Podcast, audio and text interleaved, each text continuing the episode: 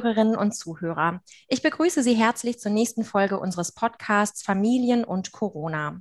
Mein Name ist Nina Gavin, ich bin Professorin für Psychologie an der Hochschule für Gesundheit und Sprecherin des Forschungsschwerpunkts kindliche Entwicklung. Heute spreche ich mit Dr. Ulrike Horacek darüber, dass Kinder- und Jugendgesundheitsdienste während der Pandemie ihre originäre Aufgabe von Vorsorge, Fürsorge und Versorgung nur noch eingeschränkt wahrnehmen können.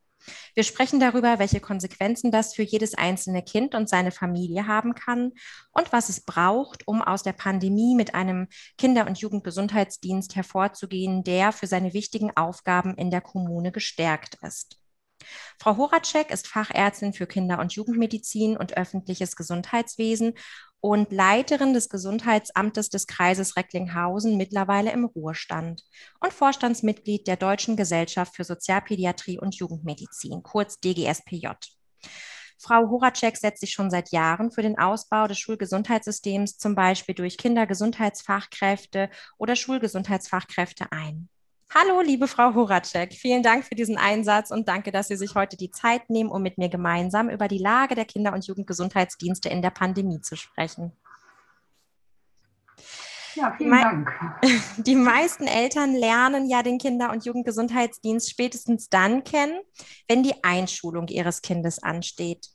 Der Kinder- und Jugendgesundheitsdienst übernimmt aber noch ganz viele andere Aufgaben. Und ich kann mir vorstellen, dass es zu Beginn unseres Gesprächs hilfreich sein kann, wenn Sie vielleicht noch einmal genau erklären könnten, was Kinder- und Jugendgesundheitsdienste sind und welche Aufgaben Sie auch schon vor der Pandemie für Familien und Kinder und Jugendliche übernommen haben. Ja, vielen Dank, Frau Gavin. Dem komme ich sehr gerne nach. Es ist in der Tat so, dass die meisten Familien, äh, die unauffällige Kinder haben, vielleicht von der Einschulungsuntersuchung her den Kinder- und Jugendgesundheitsdienst kennen. Aber der Kinder- und Jugendgesundheitsdienst ist ein Teil des Gesundheitsamtes in der Kommune, der bestimmte Aufgaben wahrnimmt, die sich richten auf die öffentliche Kinder- und Jugendgesundheit. Es ist also nicht so ausgerichtet an dem individuellen Bedarf und Gesundheitsproblemen, sondern öffentliche Gesundheit mhm. und ist somit eine wichtige Struktur, ein Teil eines Gesundheitsamtes. Mhm. Ganz wichtig ist, dass über das Gesundheitsamt der Kinder- und Jugendgesundheitsdienst in die Kommune eingebunden ist, in die ganzen Strukturen, Arbeitsweisen, in die Netzwerke, in die Entscheidungsprozesse, die in Kommunen für Kindergesundheit wichtig ist. Mhm. Das heißt also zum Beispiel, man arbeitet ganz eng zusammen mit Jugendhilfe, Jugendamt. Der Jugendhilfeausschuss spielt eine große Rolle bei bestimmten Entscheidungen und bei Arbeitsschwerpunkten, die gesetzt werden. Äh, man kann gemeinsam sich um Risikokinder kümmern, um Kinder, bei denen Kindeswohlgefährdung im Raume steht. Das ist sozusagen ein kooperatives Geschäft in der Kommune, wo jeder seine Rolle hat und seine Expertise hat und sich das oft ganz wunderbar ergänzt. Mhm. Das wäre ein Arbeitsschwerpunkt. Wir kommen da gleich auch noch mal tiefer an Beispielen zu. Ein weiterer, und der kam natürlich bei der Pandemie sehr zum Tragen, ist ja. die betriebsmedizinische Komponente, mhm. äh, die dem Kinder- und Jugendgesundheitsdienst für die Kinder in Kitas und in Schulen zugewiesen wird. Mhm. Das heißt, wir sind nicht die Betriebsärzte für die Erzieher und die Lehrer, um es mal verkürzt zu sagen, aber prinzipiell für die Kinder am Arbeitsplatz Schule oder an der Kita, in der Kita. Ja. Das ist nochmal ein ganz wichtiger Punkt. Ähm, von daher arbeitet der KJGD, ich nehme jetzt die Abkürzung einfach im Folgenden, mhm. ganz eng mit den Einrichtungen zusammen. Mhm. Also mit Fachberatungen, mit den Trägern, mit Einrichtungsleitungen, mit äh, dem, dem System, was Bildung und Betreuung von Kindern darstellt dritten Bereich will ich jetzt nur kurz erwähnen, damit es, äh, weil das nicht so im Fokus steht bei dem heutigen Thema. Natürlich macht der Kinder- und Jugendgesundheitsdienst auch Gutachten, gutachterliche Tätigkeit. Es gibt da Aufgaben, die zum Beispiel für Kinder, die besondere sozialpädagogische Bedarfe haben oder besondere gesundheitliche Bedarfe haben, die im Alltag der Schule zu beachten sind. Das ist eine ganz wesentliche Aufgabe, die erfüllt wird, aber eben auch äh, Aufträge, die für Sozialämter, Jugendämter, äh, Ausländerbehörden und so weiter anstehen. Oft resultiert aus diesen gutachterlichen Vorstellungen aber auch die Notwendigkeit, weiter zu beraten, weiter zu unterstützen und Weichen zu stellen. Darauf kommen wir aber nachher noch später. Da kann ich mir vorstellen, ist auch manchmal zeitnahes Handeln sehr wichtig, gerade bei den gutachterlichen Tätigkeiten, oder? Ähm, es ist oft so, dass die Probleme, die dann dargestellt werden, einfach auch ein rasches Handeln und ein rasches Vorgehen und Absprechen und gemeinsames Überlegen erfordern. Das ist oft schon dann ein Zustand erreicht, wo man Hilfen braucht, die ja normalerweise nicht in Anspruch genommen werden müssen und wo aber durchaus in Abhängigkeit von der Situation der Familie und des Kindes noch Dinge sind, die ausgeschöpft werden können. Sei es, dass etwas abgeklärt werden muss. Zum Beispiel ein Kind mit Sprachschwierigkeiten, das ist der klassische Fall, und äh, Hörproblemen, die dahinter stecken und die nicht richtig angegangen worden sind. Das ist jetzt ein ganz banales, aber durchaus vorkommendes Beispiel. Ähnlich ist es mit anderen Unterstützungsbedarfen, die sich auftun, wo die Familien Hilfe brauchen. Stichwort Erziehungshilfe, ähm, gemeinsame Verantwortung äh, übernehmen können, frühe Hilfen und so weiter. Ich will es jetzt nur andeuten. Es ist genauso, wie Sie sagen, das muss rasch gehen. Da macht es dann keinen Sinn zu sagen, ja, im Vierteljahr können wir uns wieder um Ihre Problematik kümmern. Nun hat sich ja die Arbeitsrealität und damit auch die Möglichkeit, rasch zu handeln im ja. öffentlichen Gesundheitsdienst und in den KJGDs mit Beginn der Pandemie erheblich verändert. In NRW wurde im Oktober 2020 ein repräsentativer Survey durchgeführt, um einmal genau zu erfassen, welche Auswirkungen die Pandemie auf die Arbeit im KJGD hatte. Was haben Sie da genau gefragt und wer wurde überhaupt befragt? Ja, wir haben im Rahmen einer Veröffentlichung uns überlegt, wir müssen irgendwie äh, die Sache mal festmachen. Wir müssen irgendwie eine Idee haben, in welcher Größenordnung äh, fremde Aufgaben, fremd in Anführungsstrichen, von den KJGDs während der Pandemie wahrgenommen wird, mhm. werden. Und wir haben vor diesem Hintergrund einige Ki Leitungen von Kinder- und Jugendgesundheitsdiensten im Land NRW kontaktiert und mit vier standardisierten Fragen, die offen gestaltet waren, konfrontiert.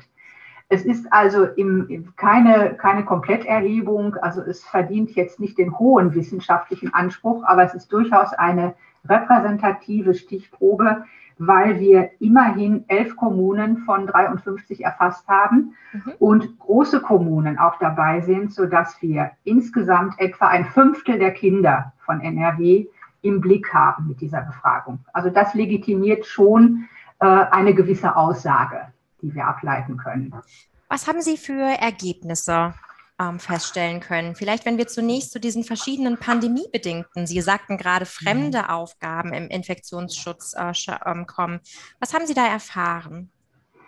Äh, wir haben eigentlich die in Anführungsstrichen Befürchtung auch bestätigt bekommen, dass die Kernaufgaben des KJGD praktisch kaum noch zu erfüllen waren, weil natürlich andere Prioritäten im Vordergrund standen. Mhm. Das hieß, der, der Personalbestand des KJGD, gleichwohl ob Ärzte, MFA, sozialmedizinische Assistentin, waren alle eingebunden in äh, Kontaktpersonennachverfolgung, in Einzelpersonenberatung, in Quarantäneberatung, in Abstrichentnahmen, in Krisenstabsmitwirkung, in die Beratung, gezielte Beratung von Einrichtungen. Das waren also alles Dinge, die im Normalfall im Ressort Infektionsschutz eines Gesundheitsamts angesiedelt sind und wo man ab und zu mal Schnittmengen hat, aber eigentlich nicht seine fachliche Heimat hat. Wir wissen aber auch, dass viele Aufgaben erlernbar sind. Mhm. Und die, die Mitarbeiter im Kinder- und Jugendgesundheitsdienst, die haben sich da auch sehr engagiert dran begeben und haben ähnlich wie auch die, die Helfer aus dem Bundeswehrbereich sehr schnell viele Dinge übernehmen können und haben das auch super gemacht, haben das auch gerne gemacht aus dem Bewusstsein, es ist jetzt wichtig. Aber der Umfang ist doch so gewesen, dass für die Kernaufgaben nur ganz, ganz wenig übrig blieb. In den Kommunen sah es sehr unterschiedlich aus, wenn ich das nur eben ergänzen darf. Es gab Kommunen, wo 100 Prozent Pandemiearbeit erfolgte okay. äh, im KJGD und es gab andere, wo es so zwischen 75 und 80 war. Das ist also durchaus eine, eine gewisse, äh, ja, ein gewisser Unterschied. Bei den Schuluntersuchungen ist die Spanne noch größer. Da, da gab es zwischen 0 und 80 Prozent Arbeitsaufgabenerfüllung. Ja, jetzt haben Sie auch gerade gesagt, äh, also dieses Stichwort der Schuluntersuchungen auch benannt. Vielleicht frage ich genau an der Stelle nochmal genau nach. Ähm, Schuluntersuchungen, Untersuchungen im Kontext von Verfahren zur Feststellung der sonderpädagogischen Förderbedarfe, also so diese AOSFs, die man vielleicht auch schon mal gehört mhm. hat. Ähm, was hat das bedeutet für die elf befragten Kommunen? Konnten die diese originären Aufgaben tatsächlich gar nicht mehr übernehmen? Leider war es so, dass die äh, Einschulungsuntersuchung als solche äh, entweder gar nicht mehr stattfinden konnte, nur mit oder mit einer kleinen Stichprobe noch stattfinden konnte bei den Kindern, wo man äh, besondere Probleme erwartete. Man muss dann natürlich selektieren und darf dann, äh, äh, muss dann also sehr gezielt vorgehen. Oder man ist den Weg gegangen, dass man das Programm sehr reduziert hat auf Basischeck, Hören, Sehen, Impfsituation, mhm. durchaus wichtige Parameter. Mhm. Aber das reicht nicht. Das ist nicht das, was eigentlich der Sinn und Zweck von Einschulungsuntersuchungen oder von vertieften gutachterlichen Fragen ist. Denn das Ganze hat ja den Sinn, Informationen bereitzustellen für das System Schule. Das ist mhm. ja der Hintergrund. Wir machen ja keine Gutachten, um einen Zettel abzuheften, sondern wir machen Gutachten, damit besondere Förderbedarfe, Besonderheiten gesundheitlicher Art oder entwicklungsbezogener Art auch im System Schule landen, wo das Kind entsprechend gefördert werden soll und Lehrer diese Aussagen brauchen. Wir sind auf diese Informationen angewiesen und haben das auch sehr häufig deutlich gemacht und haben gesagt, wir brauchen das, um mit diesen Kindern klarzukommen, perspektivisch. Das mhm. macht sich jetzt natürlich mehr bemerkbar, wo wieder mehr Kinder in der Schule sind. Mhm. Also der Hintergrund ist, das Gutachten hat eine Intention, hat einen Zweck, der dann nicht zum Tragen kommt. Und könnte da nicht die U9 beim Kinderarzt ausreichen? Also welche Konsequenzen ja. hat es genau für die einzelnen Kinder, wenn sie ohne Schuleingangsuntersuchung in die Schule kommen? Ich bin Ihnen sehr dankbar für diese Frage, weil die Abgrenzung von den Krankheitsfrüherkennungsuntersuchungen beim Kinderarzt ja. und der entwicklungsbezogenen Untersuchung äh, vor dem Schuleintritt sind zwei völlig andere Paar Schuhe. Mhm. Natürlich gucken beide Untersuchenden, also der Kinderarzt in der Praxis und der Kinderarzt im ÖGD, auf Besonderheiten des Kindes. Aber die, die Untersuchung des Kinderarztes ist eine anders ausgerichtete, mit einer anderen Zielsetzung, die natürlich auch Entwicklung im Blick hat, aber nicht die Entwicklung im Hinblick auf schulische Fertigkeiten und Vorläuferfähigkeiten. Das ist ganz, ganz entscheidend, dass äh, zum Beispiel Hörwahrnehmung, Sehwahrnehmung, äh, die Fähigkeit mit Sprache umzugehen beim Verstehen und beim aktiven Nutzen, dass das sehr klar umrissen ist und dass Schule weiß, wo sie die Kinder abholen soll. Also mit anderen Worten, die Untersuchungen haben andere Ziele, mhm. sind dementsprechend auch anders ausgerichtet mhm. und eigentlich auch nicht miteinander vergleichbar. Mhm. Und die niedergelassenen Kinderärzte in den Praxen sehen das genauso. Die haben also auch die Entwicklung verfolgt, dass sich gerade die Schuleingangsuntersuchung zu einer standardisierten Untersuchung entwickelt hat. Also es wird in allen Kommunen in NRW nach dem gleichen validierten und anerkannten Verfahren untersucht sodass das auch eine Aussage hat. Und dieses Untersuchungsverfahren ist natürlich im Hinblick auf, den Ziel, auf das Ziel ausgerichtet. Und das mhm. ist eben ein anderes als bei der U9. Und Schule und Lehrerinnen und Lehrer brauchen natürlich auch diese Informationen. So haben Sie das gerade schon benannt. Welche Aufgaben hat denn der KJGD stattdessen für Kitas und Schulen übernehmen können? Ja, wir haben ja einmal die Basisaufgaben der Pandemie vorhin schon so ein bisschen aufgezählt. Ja. Natürlich gibt es und gab es bei den äh, im Pandemiegeschehen viele Fragen, die gerade Kinder angehen. Mhm. Ähm, Kinder, Stichwort, wie gehe ich mit Symptomen wie Schnupfen oder Fieber um? Äh, das ist ja etwas, wo man gewisse Guidelines haben muss oder gewisse Verfahrensabsprachen auch haben muss. Mhm. Da gab es sehr viel Beratungen, wo man vermittelt hat zwischen dem ich sage jetzt mal Interesse der Einrichtung, Interesse der Eltern im Sinne von versachlichen. Das fängt schon damit an, dass man eine einheitliche Definition von Fieber hat. So banal, wie es klingen mag. Für den einen ist Fieber 37,8, für den anderen über 40, mhm. um es mal plakativ zu sagen. Mhm. Also da muss eine einheitliche äh, Grundregel sein, sonst wirft man zu Recht vor, wir können nicht mit der einen Einrichtung anders verfahren als in der anderen und da strenger sein und dort großzügiger. Das war ein ganz großes Thema. Dann all die Fragen, die sich um Schule ringen, äh, zum Beispiel Schülertransport. Schülertransport hört sich so ganz einfach an. Ähm, da geht es jetzt nicht um die Frequenz von Schulbussen, da geht es zum Beispiel auch darum, wie Schulbusfahrer, die Spezialverkehr machen, die also Kinder zu einer Förderschule bringen, ähm, wie sollen die sich schützen, wie sollen die Kinder im Bus geschützt werden vor anderen Kindern, die möglicherweise auch Schnupfen, Husten, unerkannte Infektionen haben. Also solche sehr praxisnahen, alltagsrelevanten Fragen wurden an uns herangetragen. Dann so fragen wir, wie machen wir es mit dem Zähneputzen? Wir haben jetzt gerade so schön eingeübt, dass es sich gehört, nach dem Essen die Zähne zu putzen. Mhm. Und können wir das jetzt noch verantworten, wenn die Zahnbürsten da jeder äh, vor einem stehen und jeder möglicherweise auch eine andere Zahnbürste benutzt? Also Fragen, die banal klingen, die mhm. aber sehr ernsthaft gestellt worden und die auch seine, einer sehr ernsthaften Überlegung und einer guten Antwort bedurften. Ja, was haben wir noch? Natürlich ganz basal, die Hygienepläne, die es gibt, die müssen natürlich immer auf die Einrichtung runtergebrochen werden. Und wir haben halt zum Beispiel große Familienzentren mit ganz, ganz vielen Kindern und wir haben ganz kleine Kindertagespflegeeinrichtungen, die so familienähnliche Strukturen haben. Das ist natürlich was ganz anderes. Da muss man genau gucken, wie ein theoretischer Plan in der Praxis umgesetzt werden soll. Und das war eine, oft eine Frage, wo nicht der Infektionsschutz mit belastet wurde, in Anführungsstrichen, sondern aufbauend auf der Aufgabe, die der KJGD auch hat und den Kontakt, den er mit den Einrichtungen hat, sinnvollerweise dort auch abgerufen wurde. Ich mache jetzt da erstmal eine Pause. Ja, diese verschiedenen Aufgaben, die Sie beschrieben haben, die sind natürlich unheimlich ähm, vielfältig und unheimlich bedeutsam, auch gerade im Hinblick auf Beratung und Infektionsschutz. Ähm, und gleichzeitig hören wir ja aber aus verschiedenen Studien, dass es Kindern und Jugendlichen gar nicht so gut geht. Also wir, äh, es mhm. gibt alarmierende ähm, Berichte über die psychische Gesundheit, über die Lebensqualität jetzt so im Kontext der Pandemie. Es gibt auch alarmierende erste Berichte darüber, welche Effekte die ganze Zeit des Distanzlernens und auch des Wechselunterrichtes für Kinder und Jugendliche hatte. Was denken Sie, was würde es brauchen, um die Bedarfe von Kindern und Jugendlichen, die sich aus der Pandemie ergeben haben, zu erkennen und zu decken? Ähm, ich bin mir ganz sicher, dass alle Systeme, die mit Gesundheit von Kindern und Förderung von Kindern zu tun haben, hochwachsam geworden sind.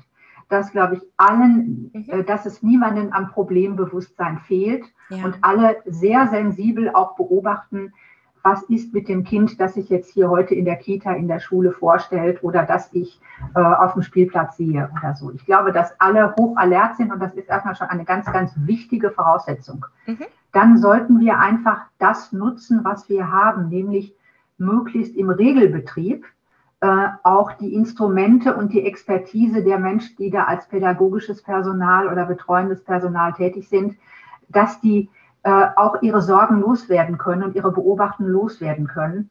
Immer ohne die Eltern zu umgehen, äh, das ist völlig klar, aber dass die Dinge auch angesprochen werden können, die jetzt darüber hinausgehen, dass man ein Kind zum Kinderarzt oder zum, zum Kinderpsychiater schicken müssen. Ganz viel spielt sich ja in dieser Phase, in dieser Grauzone, wo man irgendwie ein Bauchgefühl hat, das Kind braucht Unterstützung und hat aber nicht genug. Und es gibt mhm. konkrete Dinge, die man ändern kann.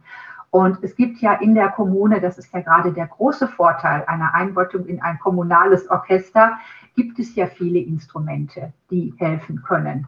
Äh, ob es frühe Hilfen sind. Es mhm. muss ja nicht immer das Kind sein, das in der Schule ist, das das äh, Problem präsentiert. Gerade in Familienzentren werden ja auch oft andere Kinder, die äh, nicht im Fokus stehen, eben auch mit erfasst. Es gibt Instrumente zu helfen. Stichwort frühe Hilfen. Hilfen, die das Jugendamt bereitstellt zur Unterstützung von Eltern. Es gibt ein ganz hohes Potenzial und eine große Ressource an bürgerschaftlichem Engagement. Das darf man überhaupt nicht vergessen. Also viele Angebote auch aus dem Ehrenamt in der Kommune, ja. wo man vor Ort gerne helfen möchte. Ich spreche mal ein bisschen für meine Generation. Ähm, wenn man Enkel hat, dann hat man das Problem der Familien äh, in der Pandemie auch sehr hautnah mitbekommen und ist auf der anderen Seite auch sehr dankbar für die Solidaritätsleistung, die mhm. es zum Beispiel mir ermöglicht, jetzt hier einigermaßen gesund vor Ihnen zu sitzen. Und von daher gibt es auch aus dieser Dankbarkeit heraus bei ganz vielen Menschen in den Kommunen geradezu das Bedürfnis, sich einzubringen. Das ist jetzt natürlich keine in Anführungsstrichen professionelle Hilfe, aber durchaus eine Ressource, die auch sehr wertvoll sein kann. Als ein Beispiel. Was braucht es denn vielleicht noch zusätzlich? Also gerade in dieser, ja. in dieser Lage, in der Sie ja sagen, dass auch gerade die KJGDs ihre eigentlichen Aufgaben gar nicht mehr erfüllen können. Es braucht einen ganz klaren Fürsprecher, mhm. möglichst in der Kommune, der die Fäden zusammenführt.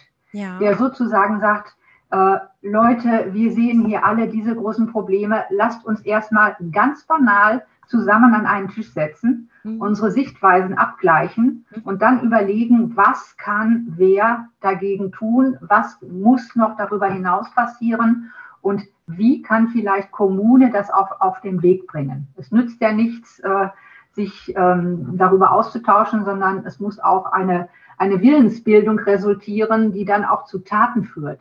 Es gibt dieses schöne Stichwort von dem Health in All Policies. Und okay. das wäre hier genau ein Beispiel dafür, dass sich alle Politikbereiche, ob das Jugendhilfe, Bildung, frühe Betreuung, ähm, Sozialarbeit, Schulpsychologie, Sportvereine, um nur einige zu nennen, sicherlich nicht komplett, äh, dass die Bereiche, die ja ganz unterschiedliche Handlungslogiken und Ausrichtungen haben, dass die sich gemeinsam bemühen, für jeweils das Kind das Richtige zu finden, zum Beispiel in Fallkonferenzen, oder systemisch aber auch auf die Wege zu bringen, dass man gemeinsam effektive Strukturen entwickelt.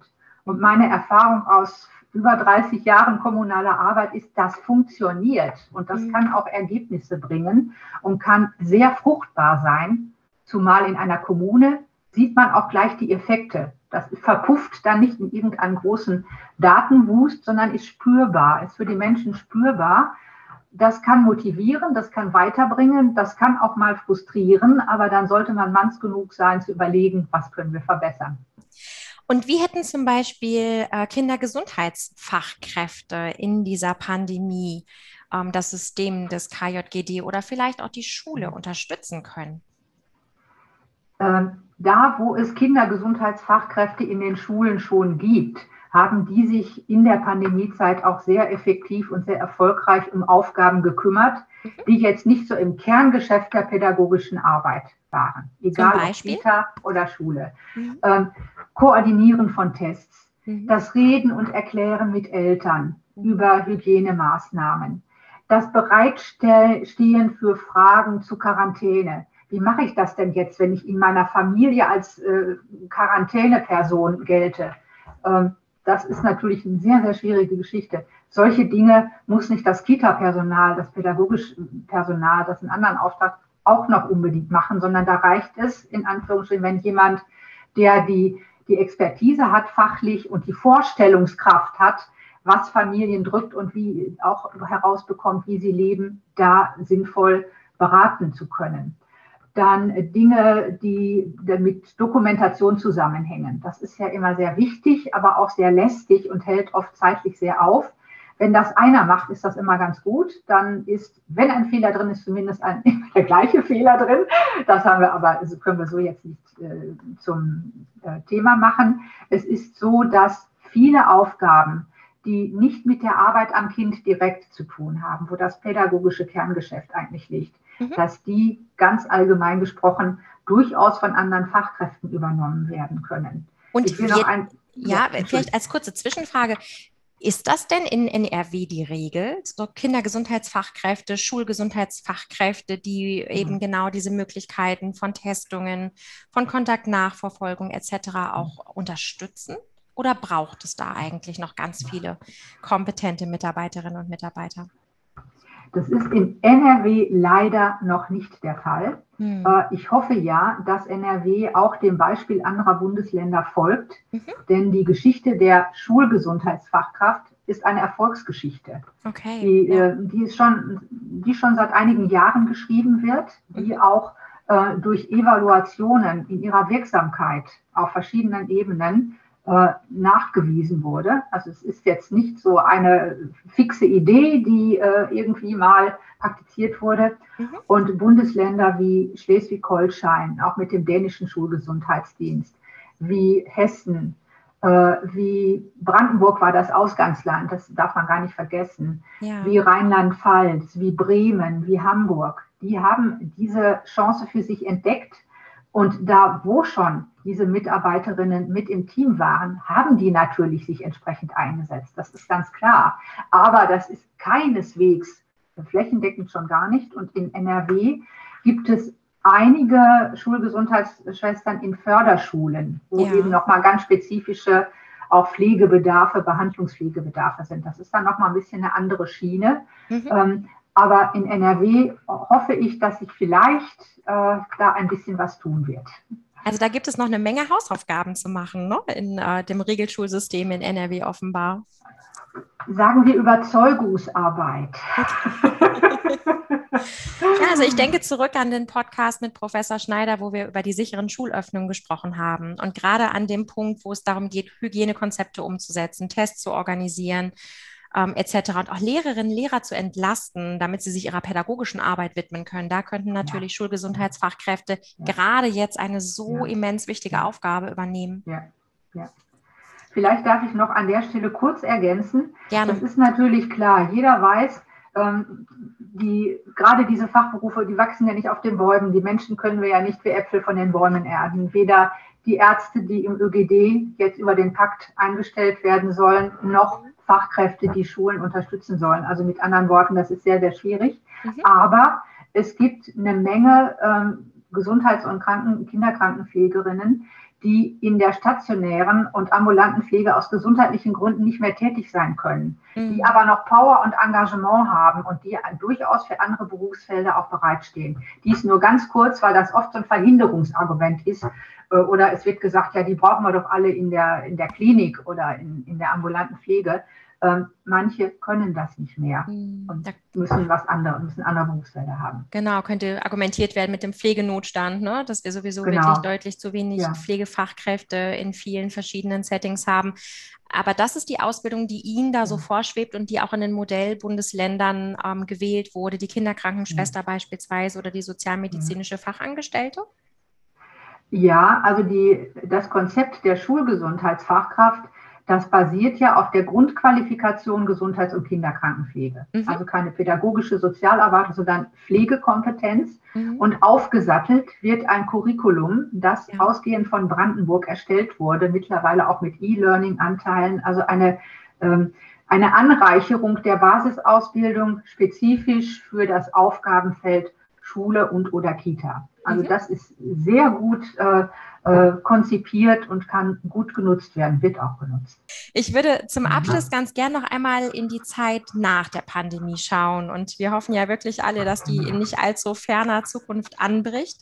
Mal angenommen, die Pandemie hätte die Chance, den öffentlichen Gesundheitsdienst und den Kinder- und Jugendgesundheitsdienst erheblich zu verbessern. Woran würden Ihre Kolleginnen und Kollegen das in ihrer täglichen Arbeit merken? Was wäre vielleicht auch anders in Kitas und Schulen oder für Kinder und Familien? Also, was könnten wir aus der Pandemie gelernt haben? Ähm, ich hoffe, wir haben ausreichend Zeit, all das, was mir dazu in den Sinn kommt, äh, aufzugreifen. Zunächst einmal würden hoffentlich alle Einrichtungen, in denen der KJGD normalerweise auch tätig ist, wieder davon profitieren, dass er auch präsent ist, dass er für seine Aufgaben zur Verfügung steht, ja. dass man Fragen, Unsicherheiten ansprechen und aufgreifen kann und mhm. nicht mehr so in der Luft hängt oder denkt, ach, jetzt sind andere Dinge wichtig, wichtiger. Also, dass man einen Ansprechpartner hat mhm. und dass auch da wieder quasi der Regelbetrieb in der Kommune, auch in der Zusammenarbeit mit Jugendhilfe wieder in Gang kommt. Stichwort Kindeswohlgefährdung. Mhm. Viele aufsuchende Tätigkeiten in den Kommunen konnten Corona-bedingt ja nicht mehr stattfinden. Und das war eine sehr, sehr lange Zeit, wo das nicht oder nur eingeschränkt ging. Dadurch geht vieles verloren und geht, äh, wird vieles an Informationen jetzt hochgespült, weil Verdacht auf Kindeswohlgefährdung wird ja nicht geäußert, wenn sich die Menschen nicht konfrontieren, entweder in Institutionen oder im Rahmen von, von aufsuchenden Besuchen bei Risikofamilien oder so. Das ist also ein ganz, ganz wichtiger Punkt, mhm. dass man den Menschen wieder nahe kommt, also sowohl im ganz konkreten wie auch im inhaltlichen Sinne. Also das ist eigentlich, glaube ich, das Kernelement. Gut, das ist dann eine Erfahrung, aber Sie haben ja auch gesagt, was sollen wir daraus lernen? Ich würde mir wünschen, äh, dass die ÖGD-Gesetze, die ja die Grundlage sind für die Arbeit der Gesundheitsämter, dass die den Kernarbeitsbereich der KJGDs überall stärker in den Blick nehmen. Wir haben in NRW ein Gesundheitsdienstgesetz, das all diese Aufgaben auch dem KJGD zuschreibt. Das mhm. ist nicht in jedem Bundesland so. Das ist in sehr unterschiedlichem Umfang so. Ähnlich ist es mit den Aufgaben der sozialpsychiatrischen Versorgung. Also die, die ganz eng am Menschen in der Kommune zu tun haben und oft auch mit, mit Menschen, die durch die Raster fallen. Stichwort auch Kinder psychisch kranker Eltern. Also es gibt viele, viele Bereiche, wo man sich eine bessere Verankerung in den Gesundheitsdienstgesetzen generell wünscht. Das ist jetzt aber sehr vermessen, wenn ich das jetzt sage. Ähm, ich würde mir auch wünschen, dass halt in der Kommune ähm, runde Tische zusammenkommen in der Weise, wie ich vorhin gesagt habe, dass man einfach nochmal guckt, die Bataillone zählt, sich näher kommt, da wo man sich noch nicht nahe gekommen ist mhm. und aus dem gemeinsamen Gefühl, jetzt was verbessern zu wollen, mhm. äh, auch in Gang kommt. Ich sage jetzt mal Stichwort, auch Gesundheitskonferenzen könnten dann ganz entscheidenden Impuls geben, mhm. ähm, äh, dass man sich vereinbart, dass man ein Commitment hat, so heißt es ja heute schön, um dann gemeinsam zu gucken, wer kann was machen und wie können wir das auch in den, im Blick behalten und sehen, ob es wirkt und gegebenenfalls nachjustieren. Also im Sinne dieses wir, Sie sagen so schön Public Health Action Cycle. Das muss mhm. einfach ein Grundprogramm sein. Das ist das eine. Dann haben wir natürlich noch bundesseitig den Pakt für den ÖGD, der ja viel Geld in äh, die Kommunen, für die Kommunen bereitstellt. Das ist also schon ähm, eine, eine bemerkenswerte Sache. Da würde ich mir sehr wünschen, dass diese Gelder nicht nur in Technikausstattung äh, fließen und in die äh, Ausstattung des Infektionsschutzes, sondern auch in die Arbeitsbereiche, die mit der kommunalen Daseinsfürsorge zu tun haben. Also so in dem Sinne, wie ich sie für den KJGD beschreiben durfte. Das wäre ein großer Wunsch und Appell vielleicht. Ja, vielen Dank für das Gespräch, Frau Horacek. Für mich ist äh, im Gespräch nochmal sehr deutlich geworden, welche bedeutsame Rolle der Kinder- und Jugendgesundheitsdienst in dem Gesundheits- und dem Gesamtsystem des ÖGD tatsächlich einnimmt um Entwicklungsbesonderheiten von Kindern und Jugendlichen sehr früh zu erkennen und unterstützende Maßnahmen zur Sicherung von Inklusion und Teilhabe zu empfehlen und zu bewilligen. Und ich finde, es ist deutlich geworden, dass eine Investition in die KJGDs eine Investition in die Zukunft von Kindern und Familien ist, eine Investition in Chancengleichheit und daraus folgend auch eine Investition für sozialen Frieden darstellen kann. Das haben Sie selbst so in Ihrer Publikation im Gesundheits-, mhm. Bundesgesundheitsblatt so geschrieben. Mhm. Und ich kann diese Publikation Ihnen, liebe Zuhörerinnen und Zuhörer, sehr empfehlen, wenn Sie sich noch weiter mit dem Thema auseinandersetzen wollen. Vielen lieben Dank, Frau Horacek, und vielen Dank, liebe Zuhörerinnen und Zuhörer, fürs Zuhören und bis zum nächsten Mal.